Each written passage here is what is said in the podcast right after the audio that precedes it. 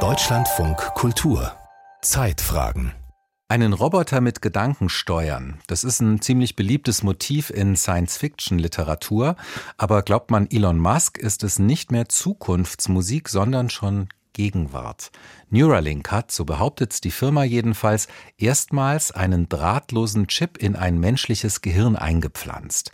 Und das könne nun sogar ein Smartphone steuern. Vergangene Woche hat das alles weltweit riesige Schlagzeilen gemacht und damit ist es dem Multimilliardär einmal mehr gelungen, eine seiner Visionen medienwirksam zu vermarkten. Seine Firmen, so erzählt es Elon Musk jedenfalls immer gerne, sollen die Menschheit retten. Neuralink, indem es eine Schnittstelle schafft von Mensch und Maschine.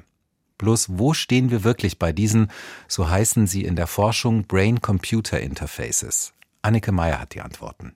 Ein Satz von Elon Musk reicht aus für einen Medienhype, gepostet auf X letzte Woche. Der erste Mensch hat ein Implantat von Neuralink erhalten und erholt sich schnell. Neuralink, eine der zahlreichen Firmen des Multimilliardärs, entwickelt Computerchips, die ins Hirn implantiert werden, um das Nervensystem mit digitaler Technik zu verbinden. What is the, the purpose of Neuralink? Like, uh, what do we, what's our goal? Wofür so ein Hirnimplantat gut sein soll? Our goal is to solve important spine. Erstmal medizinische Anwendung. Menschen, die gelähmt sind, sollen mit Hilfe des Implantates Beweglichkeit zurückbekommen und Blinde sehen können. Parkinson, Alzheimer, Depressionen heilen, auch das verspricht Elon Musk, wird möglich. Und langfristig noch viel mehr. Yeah, this is going to sound pretty weird, but achieve a sort of symbiosis with artificial intelligence. But this is, this is not a mandatory thing. This is a thing that you can choose to have if you want. Immerhin freiwillig verspricht Elon Musk etwas, das er selbst ziemlich abgefahren nennt. Eine Symbiose aus Mensch und künstlicher Intelligenz. Die soll dann Telepathie ermöglichen, gezieltes Speichern von Erinnerungen oder das Herbeirufen des eigenen Teslas per Gedankenkraft. Letztendlich will er so verhindern, dass Maschinen die Menschheit unterwerfen.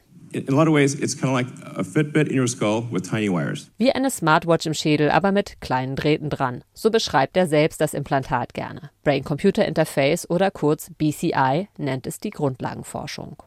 Ob Neuralink auch nur ansatzweise halten kann, was Musk verspricht, das weiß bisher wohl niemand. Die Firma gibt kaum Informationen nach außen. Alles, womit Forschende und Öffentlichkeit sich eine Meinung bilden können, sind gut vorbereitete Online-Events, Posts auf X und die Studienergebnisse der Grundlagenforschung, auf der die Entwicklung des Chips aufbaut. Denn alles, was in Neuralink steckt, ist aus der akademischen Forschung zusammengekauft. Von dem, was ich weiß, glaube ich, hat Elon Musk das Beste, was andere Menschen 30 Jahre lang erforscht haben, gefunden und kombiniert und zusammengebracht in einem Implantat. Ich würde gern wissen, was das wirklich kann. Das ist ja noch offen. Was es kann, es gibt ja immer nur so stückweise Showinformationen. Thomas Stieglitz ist Professor für biomedizinische Mikrotechnik an der Universität Freiburg und entwickelt selber Brain-Computer-Interfaces. Von der Ingenieurskunst, die in Neuralink steckt, ist er beeindruckt. Vom Mangel an echten Informationen, vor allem aber von Elon Musks Science-Fiction-Szenarien, eher genervt. Das liest deine Gedanken aus, ist Quatsch. Ja, es liest Signale aus und nicht meine Gedanken. Andere von Musks fantastischen Ankündigungen sind dagegen prinzipiell möglich. Etwa das komplett gelähmte Roboterarme kontrollieren, mit gedachten Worten schreiben. Das geht. So viel hat die Grundlagenforschung gezeigt. Fürs Erste aber nur im Labor. Der Sprung in den klinischen Alltag ist noch sehr weit und das liegt nicht zuletzt an der Hardware. Die hat sich in den letzten Jahrzehnten kaum weiterentwickelt, sagt Lauren Frank von der University of California in San Francisco. It's really sad in a way how little progress has been made there. Brain-Computer-Interfaces, die Bewegung oder Sprache auslesen und produzieren, sind bisher reine Forschungswerkzeuge. Weniger als 50 Menschen weltweit bekamen so eine Schnittstelle implantiert, jeder von ihnen ein Einzelfall. Diese Testpiloten haben Anschlüsse auf dem Kopf und müssen mit Computern stationär verkabelt werden. Alltagskompatibel geht anders. Lauren Frank nutzt in seiner Forschung Technik, die in Brain-Computer-Interfaces verbaut wird und arbeitet dabei eng mit Entwicklern zusammen. Er ist kein Fan von Neuralink als Firma, aber eine gute Entwicklung hat sie doch angestoßen, findet er. Die gute Sache, die Neuralink vielleicht gebracht hat, ist, es bringt die Leute dazu, darüber nachzudenken, was möglich ist, wenn wir moderne Technologien nutzen, für etwas, das den Menschen wirklich helfen könnte. Dieser Sprung von Grundlagenforschung an Unis zu medizinischen Geräten im Alltag gelingt selten ohne Geld aus der Industrie oder von privaten Investoren. Damit Geldgeber einsteigen, muss sich aber abzeichnen, dass sich die Investition rechnet. Bisher war das bei der Entwicklung von Brain-Computer-Interfaces nicht der Fall. Aber das ändert sich gerade, meint Thomas Stieglitz.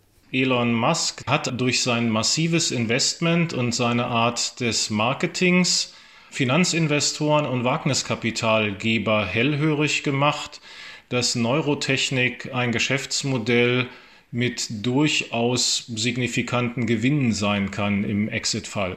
Neben Neuralink gibt es vier weitere Firmen, die mit Hirn-Computer-Schnittstellen auf die klinische Anwendung zusteuern.